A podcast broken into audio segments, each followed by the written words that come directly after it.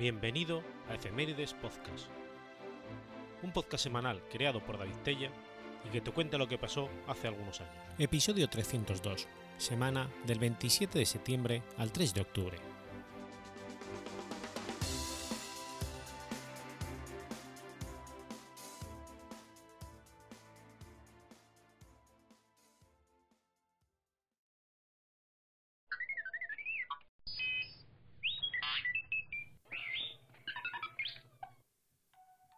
27 de septiembre de 1696. Nace Alfonso María de Ligorio. Alfonso María de Ligorio fue un sacerdote y religioso italiano, obispo católico y fundador de los redontistas. Es considerado como santo de la Iglesia Católica y su fiesta litúrgica se celebra el 1 de agosto. Es uno de los religiosos más conocidos en la Iglesia Católica. Bautizado con los nombres de Alfonso María Antonio, Juan Francisco Cosme Damián, Miguel Ángel Gaspar de Ligorio, fue hijo de José de Ligorio y Ana María Catalina Cavalieri de Ligorio. Fue el primero de siete hermanos en el marco de una familia de la nobleza napolitana. De niño, le visitó San Francisco de Jerónimo, de Jerónimo, quien anunció junto con su bendición. Este chiquitín vivirá 90 años, será obispo y hará mucho bien. Ingresó en la Hermandad de la Nobleza aún joven y comenzó su formación intelectual aprendiendo los idiomas español, francés, griego y latín.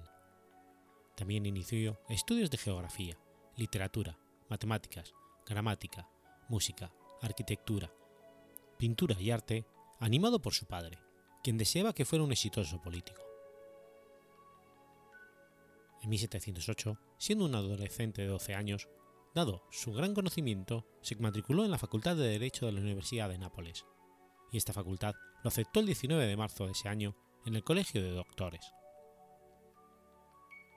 Como un caso excepcional, a los 16 años obtuvo con notas sobresalientes el grado de doctor en Derecho Civil y Derecho Canónico. Como abogado, tuvo varios éxitos ya que inspiraba confianza en sus defendidos, persuadía mediante su elocuencia y un marcado desinterés por el dinero. Sin embargo, decidió apartarse de la profesión cuando defendió al doctor Orsini contra el duque de Toscana. Cuando pensaba haber obtenido el triunfo de su cliente, le hicieron firmar una declaración amañada en la cual establecía que se había equivocado. Alfonso se retiró a su casa y se dedicó a rezar y llorar. Seguidamente hizo retiro en el convento de las Lazaristas y se convirtió y se confirmó en la cuaresma de 1722, lo cual reavivó su fervor religioso. El 28 de agosto de 1723 estaba visitando a los enfermos del Hospital de Incurables cuando experimentó un llamado interior a renunciar a sus posesiones materiales y seguir a Jesucristo. reiterándose esta situación, lo que le hizo dejar el hospital y renunciar a su espada de caballero ante una imagen de María en la iglesia de Santa María de la Redención de los Cautivos. Así, decidió hacerse sacerdote ingresando como novicio en el oratorio. Su padre, molesto ante el fracaso de los planes de matrimonio que concibió para su hijo y por el rechazo de su hijo hacia la abogacía, ofreció una enérgica oposición de dos meses a la decisión de Alfonso. Finalmente, el padre le dio permiso de hacerse sacerdote, bajo la condición de que viviese en su casa, lo cual Alfonso aceptó, siguiendo el consejo de su director espiritual, que era oratoriano. El 23 de octubre recibió el hábito clerical y continuó con sus estudios sacerdotales en su casa. Recibió las órdenes menores en diciembre de 1724 y el subdiaconado en septiembre de 1725. Fue ordenado diácono el 6 de abril de 1726 y poco después pronunció su primer sermón. El 21 de diciembre de 1726, a la edad de 30 años, fue ordenado sacerdote. Rápidamente obtuvo fama en Nápoles como predicador popular durante un total de seis años se consagró a la evangelización de Nápoles y de toda su región.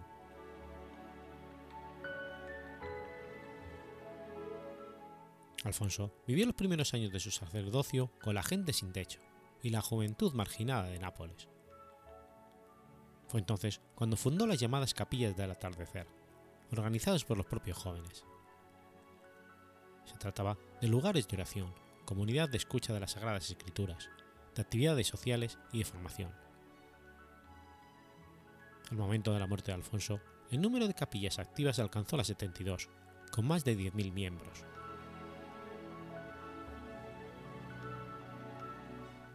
En 1729, Alfonso emprendió un circuito misionero más amplio. En el interior del entonces reino de Nápoles encontró gente mucho más pobre y abandonada que los niños y jóvenes que había visto hasta entonces en las calles de Nápoles. Su forma de predicar sencilla y directa tuvo fuerza de influencia moral y espiritual en su audiencia. El 9 de noviembre de 1732, Alfonso fundó la Congregación del Santísimo Redentor, orden conocida hoy como Redentoristas. La congregación, que por 17 años se llamó Congregación de Santísimo Salvador, comenzó a funcionar en un pequeño hospicio perteneciente a las monjas de Scala. Aunque Alfonso era fundador y de hecho la cabeza del instituto, en un principio la dirección general fue asumida por el obispo de Castelmare. Recién a la muerte de este último, el 20 de abril de 1743, Alfonso fue elegido formalmente como superior general.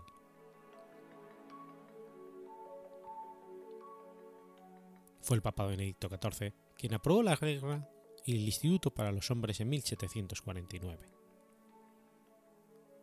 Durante todos esos años, Alfonso le imprimió a su trabajo un carácter eminentemente visionero. Se dedicaba, en gran parte de cada año, a atravesar el reino de Nápoles llevando misiones, incluso a los pueblos más pequeños. Alfonso María de Ligorio fue nombrado obispo de la pequeña diócesis de Ágata de Goti en 1762. Este nombramiento le aterró, queriendo renunciar inmediatamente al tal honor. Sin embargo, el Papa no le aceptó la renuncia. Allí ejerció su ministerio episcopal entre 1762 y 1775. Fue un innovador en sus esfuerzos por reforzar la administración de la diócesis y elevar la calidad de entrenamiento del clero.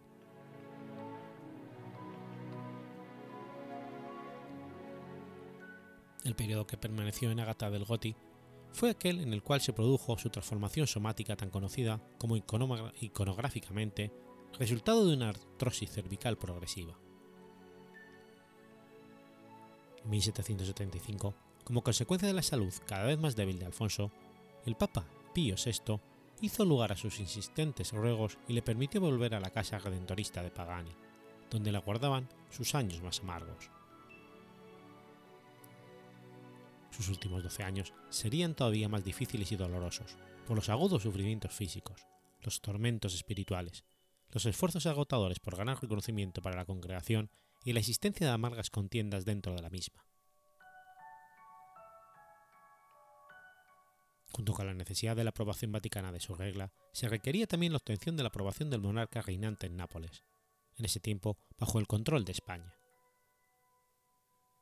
Alfonso sintió que su proyecto estaba atrapado en medio de las tensiones entre la Iglesia y el Estado. Prácticamente ciego e incapacitado para dirigir personalmente a su grupo, fue expulsado de la orden que él mismo había fundado como consecuencia de no haber leído un documento vital de importancia antes de firmarlo. Ni siquiera su virtual ceguera y su salud declinante fueron aceptados como atenuantes. Así, él atravesó circunstancias eclesiásticas sumamente amargas en razón de esa situación canónica y regular de los redentoristas del reino de Nápoles, y se vio alejado de su propia congregación por decisión equivocada del Papa Pío VI en 1780. Sin embargo, Alfonso no levantó jamás su voz contra la autoridad de Roma, y murió a la hora del Ángelus del 1 de agosto de 1787. Poco después de su muerte, cesaron las divisiones en su congregación y se reconocieron los errores cometidos contra él. Los redentoristas obtuvieron el reconocimiento pleno y se expandieron primero por Europa y América del Norte hasta, hasta totalizar hoy su presencia en 78 países del mundo. Alfonso María de Ligorio adquirió fama de santidad y en vida, y pocos meses después de su muerte se inició el proceso de valoración de su persona por parte de la Iglesia. El 20 de febrero de 1807, la Iglesia Católica declaró la heroicidad de las virtudes de Alfonso María de Ligorio. Fue beatificado el 15 de septiembre de 1815 y canonizado por el Papa Gregorio XVI el 26 de mayo de 1839. En 1871, Pío IX lo declaró doctor de la Iglesia. Es el único caso en que una persona recibió ese título a menos de un siglo de acaecida su muerte.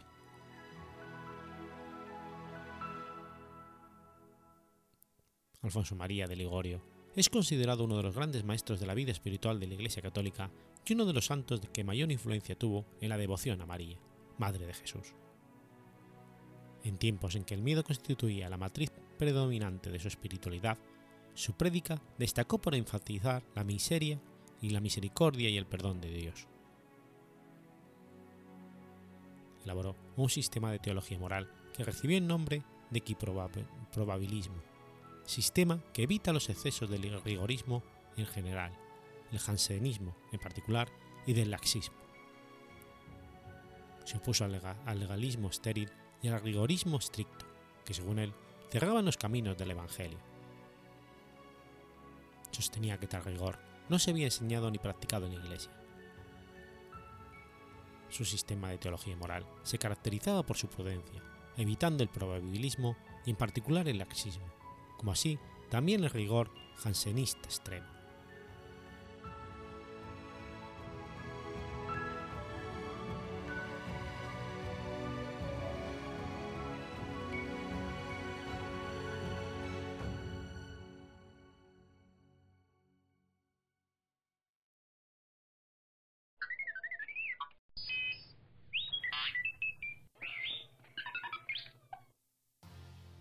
28 de septiembre de 1781.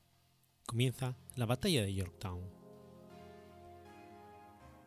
La Batalla de Yorktown tuvo lugar durante la Guerra de Independencia de los Estados Unidos de América. Enfrentó a los independentistas y sus aliados franceses, tanto los enviados oficialmente al mando del, del conde Rochbaum como los voluntarios del marqués de Lafayette, contra los británicos al mando de Lord Cornwallis.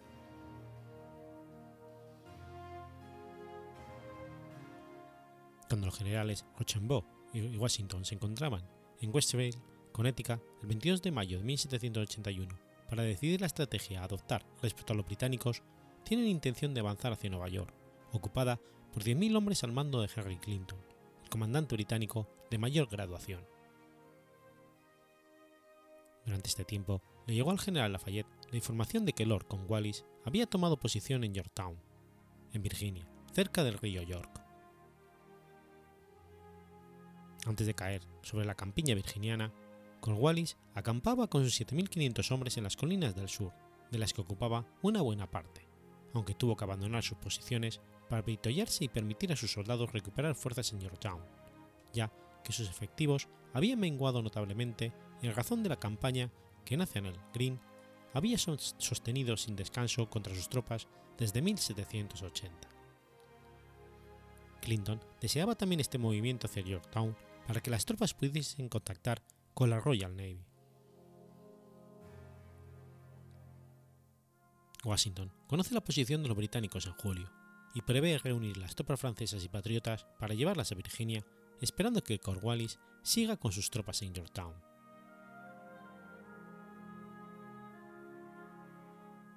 Respecto a las operaciones navales, los españoles también colaboraron en el sitio de Yorktown en 1781 el general francés Jean-Baptiste Donatien de Vimeur de Rochambeau, al mando de las fuerzas de su país en América del Norte, envió un llamamiento desesperado a François-Joseph Paul Grasset, el almirante francés designado para ayudar a los colonos para pedirle recaudar dinero en el Caribe y financiar la campaña de Yorktown. De Grasset, tras reunirse con el comisionado regio español Francisco de Saavedra, alcanzaron el llamado Convenio de Gris, cuya primera acción fue organizar una flota de apoyo a las tropas franco-estadounidenses que, asediaban a las tropas británicas en Yorktown. De este modo, España envió una flotilla al mando de Solano para defender los puertos franceses en el Caribe, además de aportar el dinero que se necesitaba, más de 500.000 pesos de plata recolectados por Saavedra en La Habana en tan solo 24 horas. Esto hizo posible que la escuadra de De Gris pudiera partir con dinero y un contingente de 3.000 soldados de apoyo. Este dinero se utilizó para financiar la nómina del ejército continental. Washington recibe la confirmación el 14 de agosto de que el almirante de Gris, que hasta entonces se encontraba en las Antillas, estaba ahora fondeado en la bahía de Chesapeake con una potente flota de 88 navíos y un ejército de más de 3.000 hombres. Estos inesperados y decisivos refuerzos eran el fruto de la colaboración naval y financiera franco-española plasmada en los acuerdos entre el comisario regio español Francisco de Saavedra y el propio de Gris.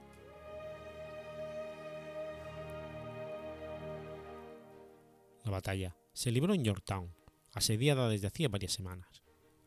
Por un lado, tenemos 8.000 británicos al mando de Lord Charles Cornwallis, y por otro a 9.000 insurgentes continentales voluntarios de Lafayette, al mando del coronel Arnald Tuffin, marqués de Roubaix, y George Washington, así como 5.000 hombres del cuerpo expedicionario francés del conde Jean-Baptiste Donnet de Vimer de Rochambeau. La flota francesa sostiene el bloqueo del puerto de Yorktown impidiendo cualquier operación británica de reavituallamiento por mar, mientras que tropas terrestres francesas y patriotas rodeaban la ciudad. El ejército franco-insurgente asedia la ciudad tras haber tomado las fortificaciones y bastiones que debía defender. El general británico que mandaba las tropas sitiadas en Yorktown, Lord Cornwallis, se rinde, fingiendo encontrarse enfermo, y envía a uno de sus subordinados a entregar su espada a los vencedores. Varios canadienses de origen francés tomaron parte en la batalla de Yorktown. La derrota británica lleva 40.000 realistas a Quebec y a Nueva Escocia, que se unen a una población de 90.000 francófonos. Ello supondrá, de hecho, la creación, la creación del Canadá inglés.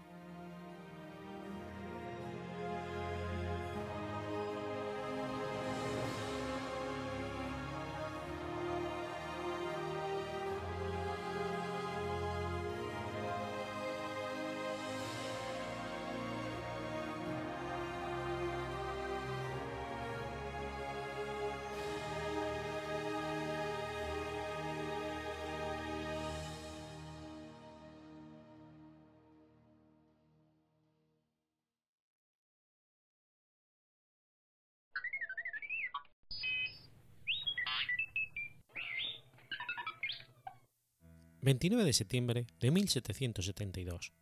Nace Miguel Larrenaga. Miguel Jerónimo Larreinaga y Balmaceda fue un abogado, jurisconsulto, político y escritor nicaragüense. Es considerado prócer de la independencia de Centroamérica al ser corredactor del acta junto con José Cecilio del Valle el 15 de septiembre de 1821. Miguel Larreinaga nació en la villa de Telica el 29 de septiembre de 1772, en el entonces provincia de Nicaragua, perteneciente a la Capitanía General de Guatemala. Su padre fue Joaquín Larreinaga, un español, que falleció antes de su nacimiento. Debido a que su madre, Manuela, Manuela Malmaceda y Silvia, también murió entonces, siendo solo un niño, fue su abuelo paterno quien terminaría encargándose de su cuidado y educación. Su infancia transcurrió en Telica, viviendo ahí los primeros cuatro años de su vida.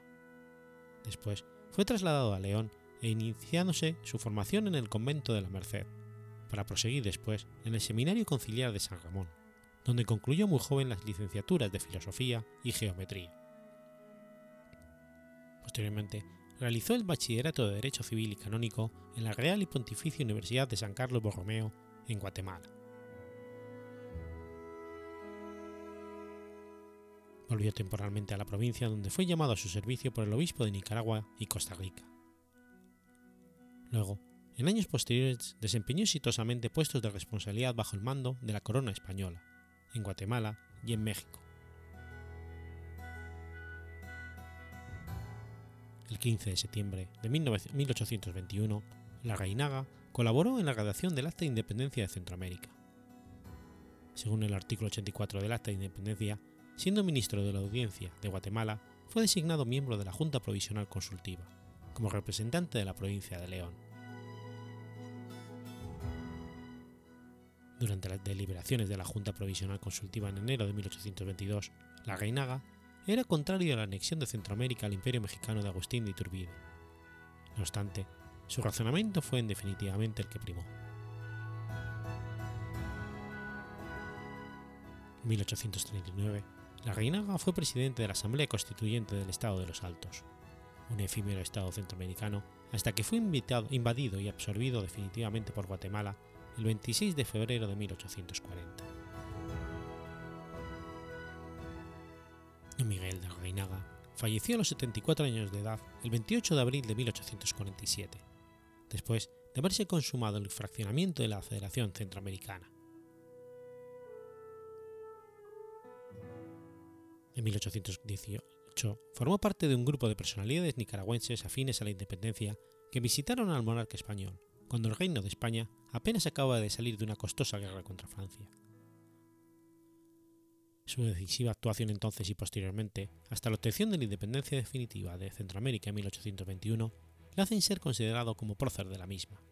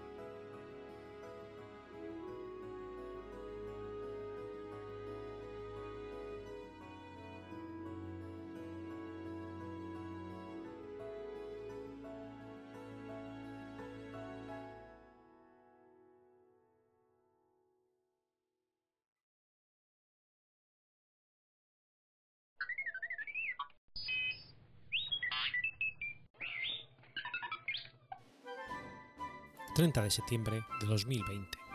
Muere Quino.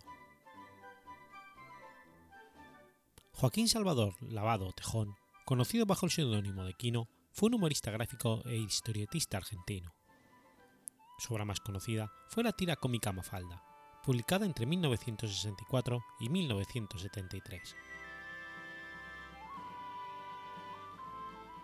Sus padres eran españoles de la localidad de Fuengirola, Málaga, que emigraron a Argentina.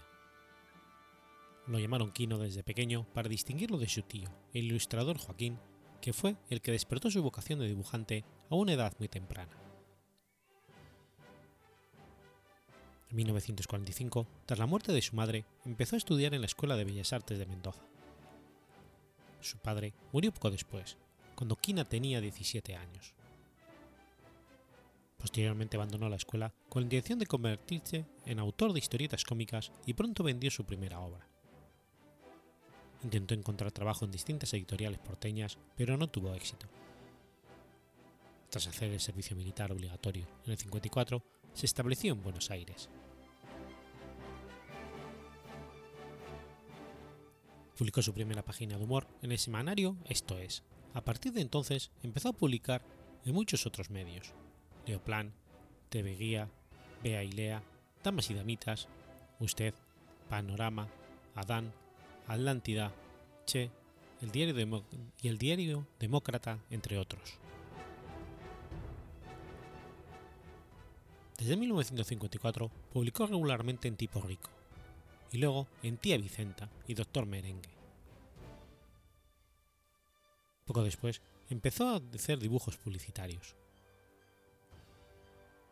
Publicó su primer libro recopilatorio, Mundo Quino, en 1963, tras lo que encargaron unas páginas para una campaña de publicidad encubierta para la empresa de electrodomésticos Mansfield, para las que creó el personaje de Mafalda. La campaña no llegó a realizarse, porque la primera historia de Mafalda se publicó en Leoplan, tras lo que pasó a publicarse regularmente en el semanario Primera Plana, ya que el director del semanario era amigo de Quino. Entre el 65 y el 67 se publicó en el diario El Mundo. Pronto publicó el primer libro recopilatorio y empezó a editarse en otros países, entre ellos Italia y España, donde la censura obligó a etiquetarlo como para adultos.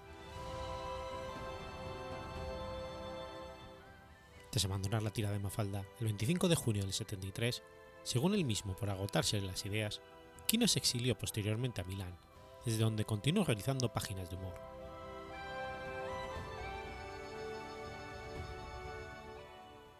2008, con curaduría de Mercedes Casanegra y como parte del programa de nuevos murales, la empresa Subterráneos de Buenos Aires comisionó un mural de azulejos con los personajes de Mafalda en el pasillo que une las estaciones de Perú y Catedral. En 2009 participó con un original Mafalda realizado para El Mundo en el bicentenario 200 años de humor gráfico, muestra organizada por el Museo del Dibujo y la Ilustración que se realizó en el Museo Eduardo Sibori de Buenos Aires. El 21 de mayo del 2014 obtuvo el Premio Príncipe de Asturias de Comunicaciones y Humanidades, galardón que le fue entregado el 25 de octubre siguiente. Los protagonistas de sus tiras cómicas suelen ser gente común, aunque Quino no renuncia a escenas surrealistas o alegóricas a las, relaciones, a las reacciones caricaturescas. Los contenidos de Mafalda suelen ser más cercanos y a la vez más adultos que en otras tiras similares. Mafalda se preocupa por la política mundial y Manolito está obsesionado con el dinero. A pesar de ello, estos personajes pueden ser vistos como niños reales, con padres reales y no como adultos sin cuerpos de niño. El humor de Quino es típicamente ácido e incluso cínico y ahonda con frecuencia en la miseria y el absurdo de la condición humana. Así, hace al lector enfrentarse a la burocracia, a los errores de la autoridad, a las instituciones inútiles o a la estrechez de miras. Otro recurso típico es la reducción al absurdo de situaciones conocidas. Este enfoque pesimista de la realidad no impide que sus historias estén llenas de ternura y muestren una simpatía por las víctimas de la vida, sin ocultar sus fallos y limitaciones. Pero incluso en sus caricaturas de jefes opresivos y burócratas sin sentimientos se atisba cierta simpatía, por ser a su vez víctimas de su propia estupidez.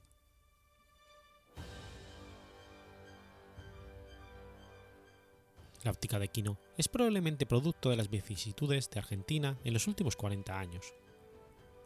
Su mezcla de pesimismo y humanismo es posiblemente una de las principales razones de su gran éxito en toda Hispanoamérica y gran parte del mundo fuera de la Hispanoamérica.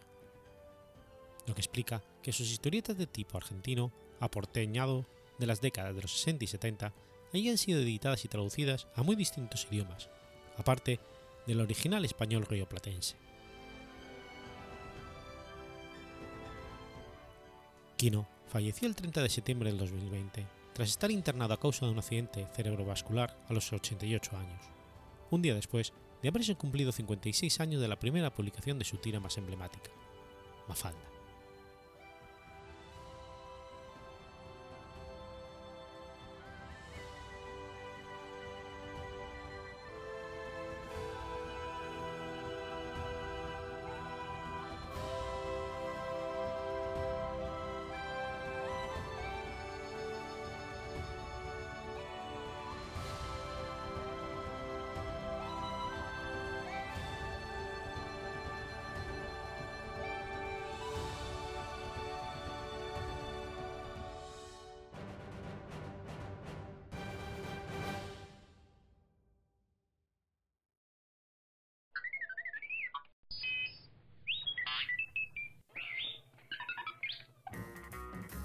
1 de octubre de 2018. Muere Charles Aznavour. Charles Aznavour, cuyo nombre de nacimiento era Sanor Barinag Aznavourian Bagdasarian, fue un cantante, compositor, actor, director, diplomático y poeta francés de origen armenio, llamado universalmente como el embajador de la chanson.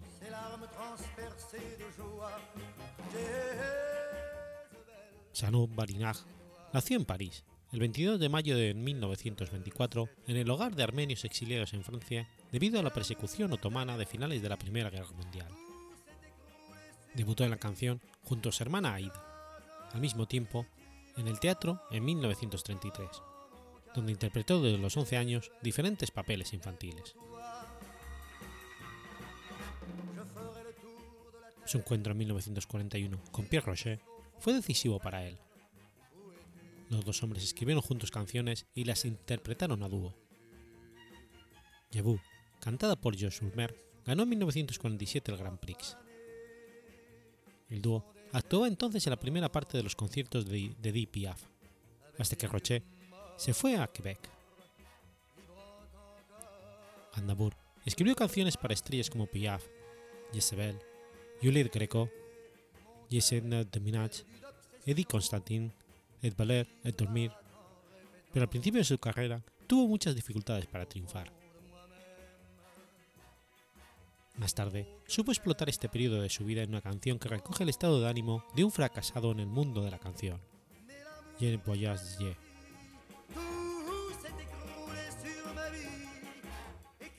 Su primer triunfo fue en 1953, cuando actuó en el Teatro Olimpia. Sur ma vie se convirtió en su primer gran éxito. Canciones como Bien Splotter de Craig Monapu y Tu ayer son cada una de ellas un pequeño bosquejo de la vida cotidiana, un fragmento de la vida. Muy pronto conquistó al público estadounidense y más tarde recorrió el mundo con su música.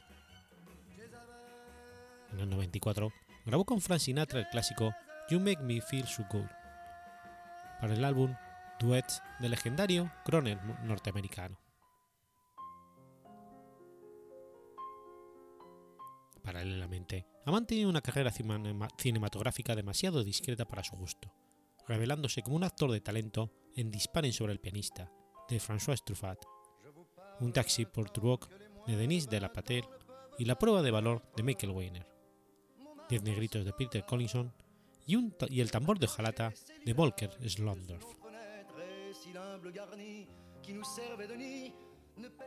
Participó en un episodio de la primera temporada de los Muppet Show, apareciendo en el episodio 104, en 1975. En el 82 volvió a ser una estrella internacional de cine cuando interpretó el papel de Napta en La Montaña Mágica, película dirigida por Hans Geitdover.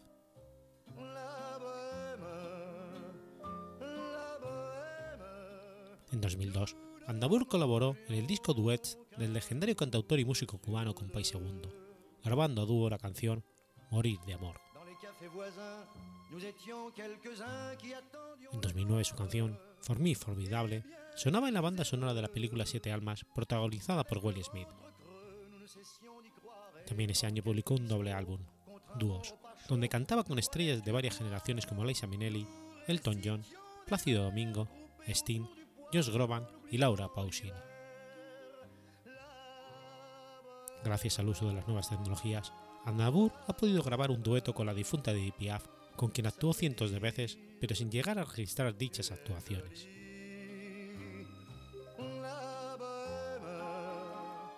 A los 87 años, entre septiembre y octubre de 2011, realizó una larga serie de conciertos en el Teatro Olimpia de París y en otras ciudades francesas.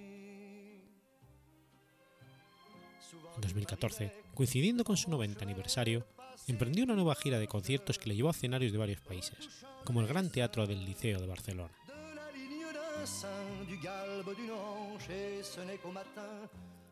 Charles estuvo casado tres veces y tuvo en total siete hijos. El 1 de octubre de 2018 fue encontrado muerto en una bañera en su casa, en Muris, a la edad de 94 años. En el momento de su muerte, Su residencia fiscal estaba en Saint-Sulpice, Suiza. Un informe de la autopsia concluyó que Aznavour murió de un paro cardiorrespiratorio complicado por un edema pulmonar. Fue enterrado en el cementerio de Montfort-Amaury de Francia. Au hasard des jours, je m'en vais faire un tour à mon ancienne adresse, je ne reconnais ni les murs, ni les rues qui ont vu ma jeunesse en haut d'un escalier. Je cherche l'atelier dont plus rien ne subsiste. Dans son nouveau décor, Montmartre semble triste et les lilas sont morts. La bohème, la bohème, on était jeunes, on était fous.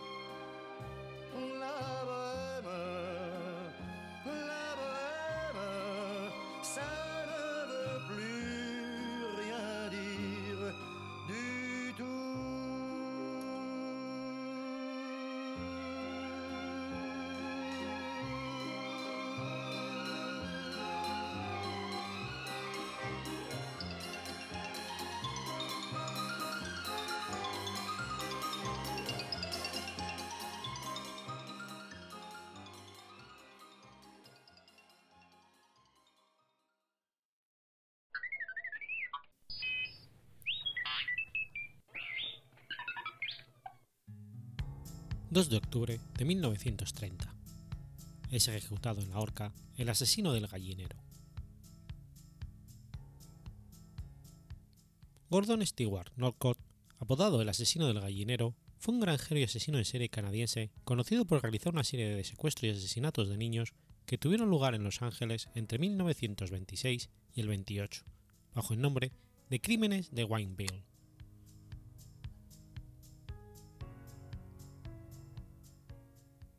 Gordon Norcott nació en Bladworth, Saskatchewan, Canadá, pero se crió en la Columbia Británica. Hijo de George Cyrus Norcott y Sarah Louise Norcott, en 1924 se mudó a Los Ángeles con su familia. Dos años después, a los 19, Norcott le pidió a su padre que compraran un terreno en la comunidad de Wineville, ubicada en el condado de Riverside, California, donde construyó un rancho de pollos y una casa con la ayuda de su padre y su sobrino, Sanford Clark. Este fue el pretexto que usó Nor Norcott para traer a Clark de Blankworth a los Estados Unidos. A la llegada del niño al rancho de Wineville, Norcott comenzó a golpear y abusar sexualmente de Clark. En el 26, Gordon Norcott comenzó a tener atracción sexual por los niños. Entre los niños secuestrados se encontraban Walter Collins, desaparecido el 10 de marzo del 28, los hermanos Lewis y Nelson Winslow, desaparecidos en Pomona el 16 de mayo del 28, y un niño mexicano que no pudieron identificar.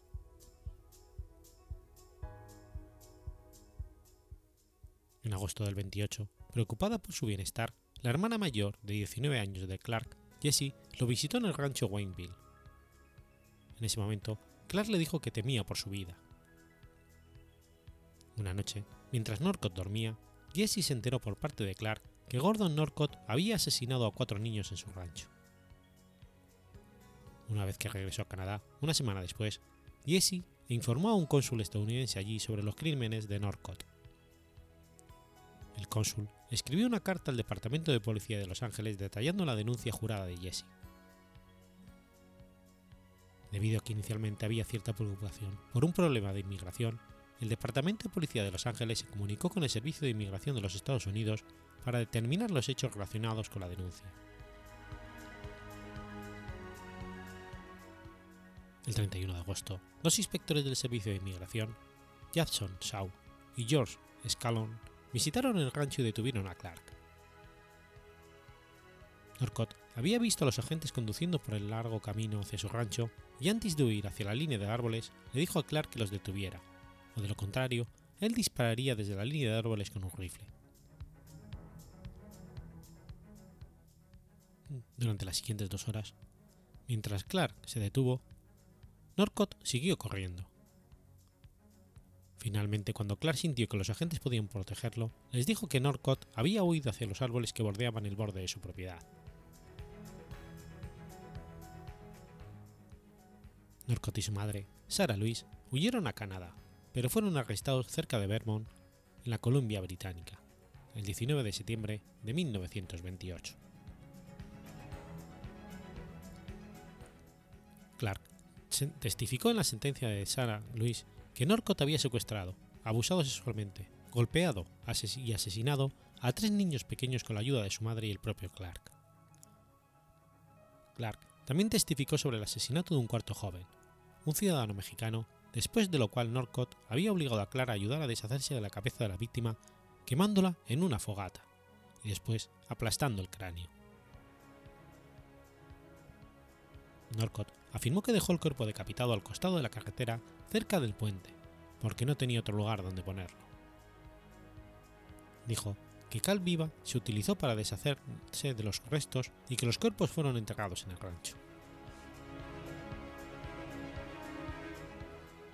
Las autoridades encontraron tres tumbas poco profundas en el rancho exactamente donde Clark había dicho que estaban. Sin embargo, se encontró que estas tumbas no contenían cuerpos completos, sino solo partes. Durante el testimonio de Clark y su hermana Jessie, se supo que los cuerpos habían sido desenterrados por Norcott y su madre la noche del 4 de agosto del 28, unas semanas antes de que Clark fuera puesto bajo custodia protectora. Habían llevado los cuerpos a una zona desierta, donde probablemente fueron quemados durante la noche. Los cuerpos completos nunca fueron recuperados.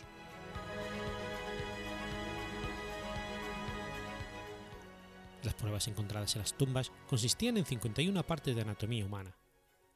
Esos fragmentos silenciosos de pruebas de huesos y sangre humanos han hablado y corroborado el testimonio de testigos vivos. Esta evidencia permitió a las autoridades concluir que Walter Collins, los dos hermanos Wilson y la cuarta víctima no identificada habían sido asesinados. Las partes de los cuerpos que se encontraron, junto con el testimonio de Clark, resultaron en una sentencia de muerte para Gordon Norcott y cadena perpetua para Sarah Louise Norcott.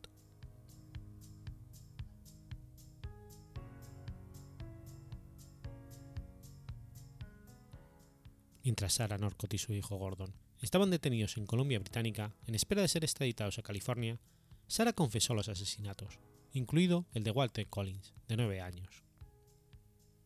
Pero antes de ser extraditada a California, se retrató de, su confesión al igual que Gordon Norcott, que había confesado haber matado a más de cinco niños.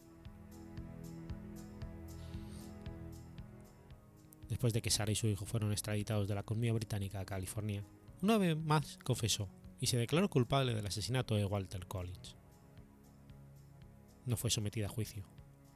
Tras su declaración de culpabilidad, el juez del Tribunal Supremo, Morton, la condenó a cadena perpetua el 31 de diciembre del 28, ahorrándola la pena de muerte por ser mujer. Durante su audiencia de sentencia, afirmó que su hijo era inocente e hizo una variedad de afirmaciones sobre su parentesco, incluido que era hijo ilegítimo de un noble inglés, que ella era la abuela de Gordon y que él era el resultado del incesto entre su esposo, Cyrus George Northcote, y su hija. También afirmó que cuando era niño toda la familia abusó sexualmente de Gordon. Cumplió su condena en la prisión estatal de Tehachapi y fue puesta en libertad condicional después de menos de 12 años.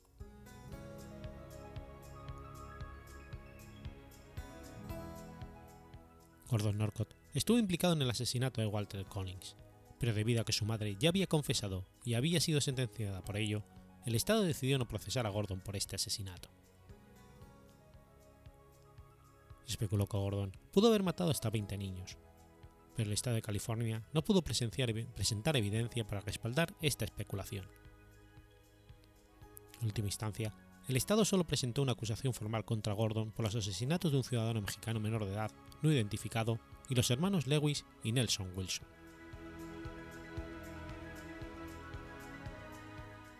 Sarah Norcott siempre fue muy consciente de que su hija era un pederasta, por lo que no le causó sorpresa enterarse de que era lo que realmente había en los graneros. Allí murieron los hermanos Wilson y el niño mexicano. Sanford Clark hijo de una hermana de Gordon residente en Canadá, vivía temporalmente con su tío, que abusó sexualmente de él y le obligó a participar en los crímenes. Acabó confesando los crímenes a la policía. Por ser menor, y debido al terror que su tío le inspiraba y que le hacía temer por su propia vida, no fue juzgado por su participación en los asesinatos, sino recluido por varios años en un reformatorio. Gordon Norcott fue interrogado durante un total de 27 días y finalmente, el 7 de febrero de 1929, aceptó sus crímenes e inculpó a su madre y su sobrino. Declaró los asesinatos de Walter Collins, Lewis y Nelson Wilson y el niño mexicano. Declaró que había dejado los cuerpos por el lado de la carretera cerca de la puente. Los, periódicos publicaron notas todos los días sobre los asesinatos del gallinero de Wayneville y bautizaron a Gordon Norcott como el asesino del gallinero. El jurado lo condenó por secuestrar, abusar sexualmente, torturar, asesinar y descuartizar a estos y otros niños durante el 28. El 13 de febrero de 1929, el juez Freeman condenó a Gordon a ser ahorcado en la prisión estatal de San Quintín, sentencia que se llevó a cabo el 2 de octubre de 1930.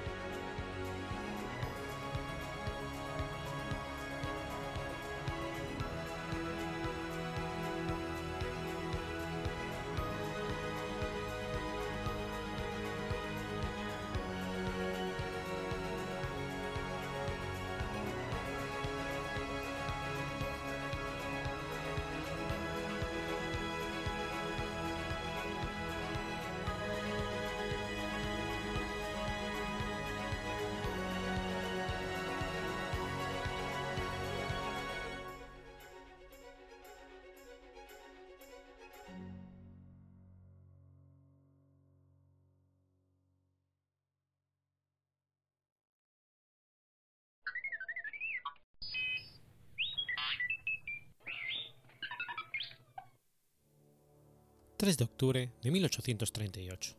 Muere Halcón Negro.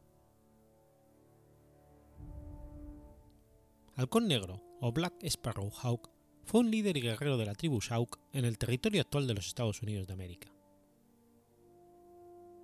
Aunque heredero de las artes de la medicina, nunca fue jefe civil de su tribu, los Sauk, sino que llegó a ser jefe de guerra, y es conocido generalmente en el idioma inglés como Chief Black Hawk.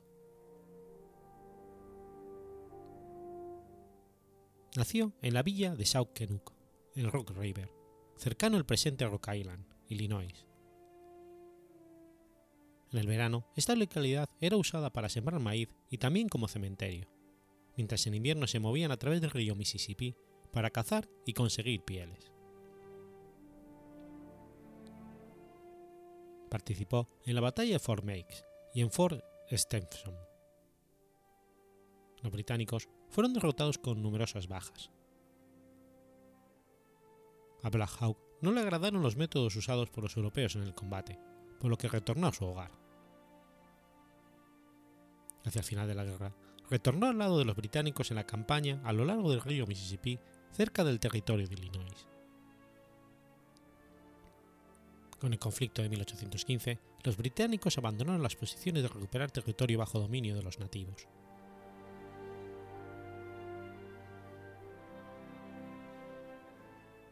Después de la guerra de 1812, los pobladores no nativos de Illinois, los colonos, crecieron rápidamente, lo que incrementó viejas disputas sobre la tierra, especialmente sobre los yacimientos de plomo del, del norte del Rock River, reclamada por los aliados de los Sauk, los Fox. Esta disputa culminó en la Guerra de Halcón Negro en 1832. Lideró a una banda de Sauk quienes luchaban por retener sus tierras, rehusando moverse al este del Mississippi. Fueron ayudados por tribus Fox, Winnebago y Kikapo. El conflicto duró meses después. dejando al Halcón Negro como cautivo y muchos de sus seguidores muertos. Hecho prisionero, estuvo recluido en muchos fuertes. Tuvo la visita del presidente Andrew Jackson antes de ser mandado a Fort Moore, en el que pasó muchos meses. Después de esto, él y su hijo fueron llevados a través de los Estados Unidos a manera de enseñarles el poderío del naciente país. Fue a grandes ciudades del este y viajó en barcos militares. Con esto, se esperaba que Black Hawk hablara a sus coetáneos de la inutilidad de pelear contra el hombre blanco. Se volvió popular en este viaje y multitudes acudían a verlo, aunque esto no se hacía en ciudades del oeste, menos influenciadas por el prejuicio del nativo noble y más con el del nativo salvaje.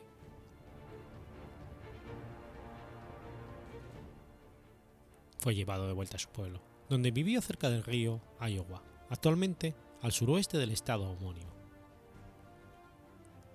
Murió el 3 de octubre de 1838, después de dos semanas de enfermedad. Fue enterrado a las orillas del río Des Moines, en el condado de David. En julio de 1839, sus restos fueron robados por un tal James Turner, que los sirvió para separar la carne de los huesos y exhibió su esqueleto. Los hijos de Halcón Negro, Nassau y Gamset, fueron ante el gobernador del territorio de Iowa, usó sus influencias para llevar los restos a su oficina en Burlington, donde con el permiso de los hijos del jefe indio, fueron dejados bajo custodia del Burlington Geological and Historical Society. Un incendio destruyó esta institución en 1855 y los restos de Black Hawk se perdieron. Antes de su muerte, Black Hawk narró pasajes de su vida. En ellos también expuso la expansión del hombre blanco al oeste del río Mississippi como continua amenaza a los Sauk y otros pueblos nativos. La autobiografía de Halcón Negro fue publicada en 1833 y contiene sus experiencias y las de otros.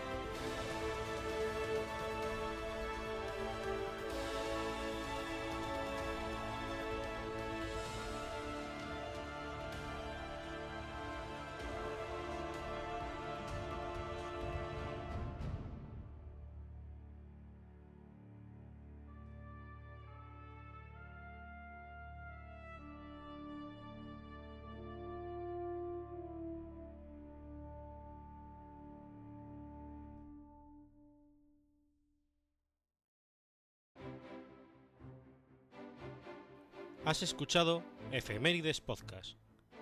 Si quieres ponerte en contacto conmigo, puedes hacerlo por Twitter a la cuenta arroba efemeridespod o mi cuenta personal, arroba telladavid, o por correo electrónico a la dirección efemeridespod.gmail.com.